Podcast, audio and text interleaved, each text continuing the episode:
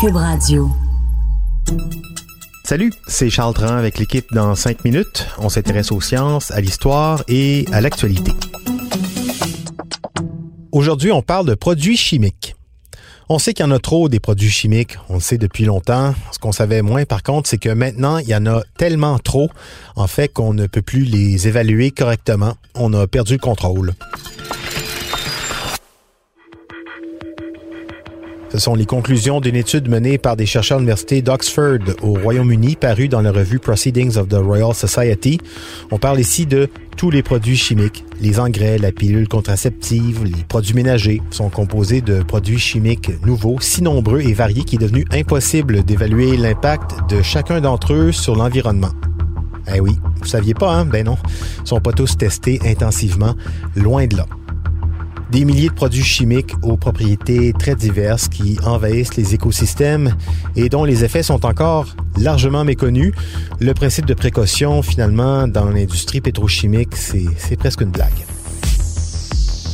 Ce qui inquiète le plus les chercheurs, c'est la vitesse à laquelle de nouveaux produits chimiques sont introduits, utilisés et donc inévitablement rejetés dans les écosystèmes. Ça va trop vite pour qu'on puisse évaluer leur impact.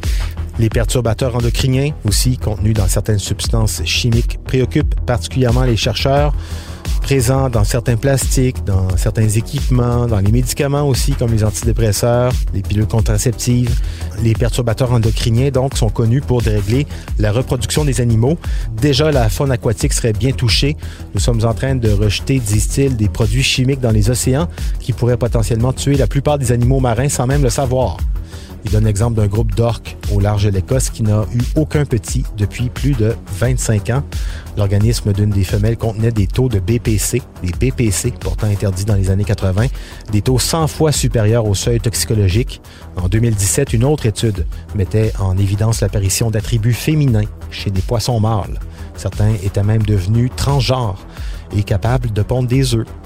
Plus près d'ici, dans l'estuaire du Saint-Laurent, les belugas sont affectés avec des taux de BPC 25 fois plus élevés que les belugas vivant dans l'océan Arctique.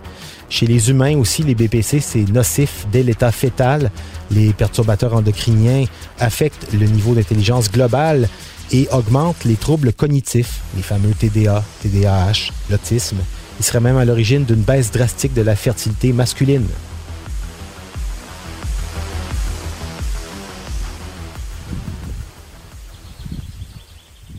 Chaque année, selon l'OMS, 270 000 enfants meurent dans le premier mois de leur vie de maladies liées à des environnements pollués. Un exemple, très d'actualité, le glyphosate, le Roundup de Monsanto, il tue tout, sans doute même des gens. On voudrait bien l'interdire, mais on n'y arrive pas, tout simplement parce que les agriculteurs en sont accros pour toutes sortes de raisons scientifiques, économiques, juridiques aussi. Donc, ça prendra des moyens forts, une main de fer peut-être, pour contraindre le changement, mais c'est possible. Dans le nord de l'Inde, espoir, le gouvernement de la province du Sikkim a décidé en 2003 déjà de convertir toute la province au bio pour se sortir d'une grave crise agraire, des problèmes économiques et de santé publique. Aucun pesticide, herbicide, engrais chimique n'est toléré dans les champs, sinon c'est trois mois de prison. On rigole pas, mais ça prenait peut-être ça. Ça a pris deux saisons difficiles pour permettre aux terres de se refaire une santé. 15 ans après, donc, le constat est sans équivoque. Production saine, diversifiée, population plus en santé, plus heureuse aussi. Bravo donc les gens du Sikkim. Un Québec 100% bio bientôt? Pourquoi pas? On y reviendra dans un prochain épisode. C'était en 5 minutes.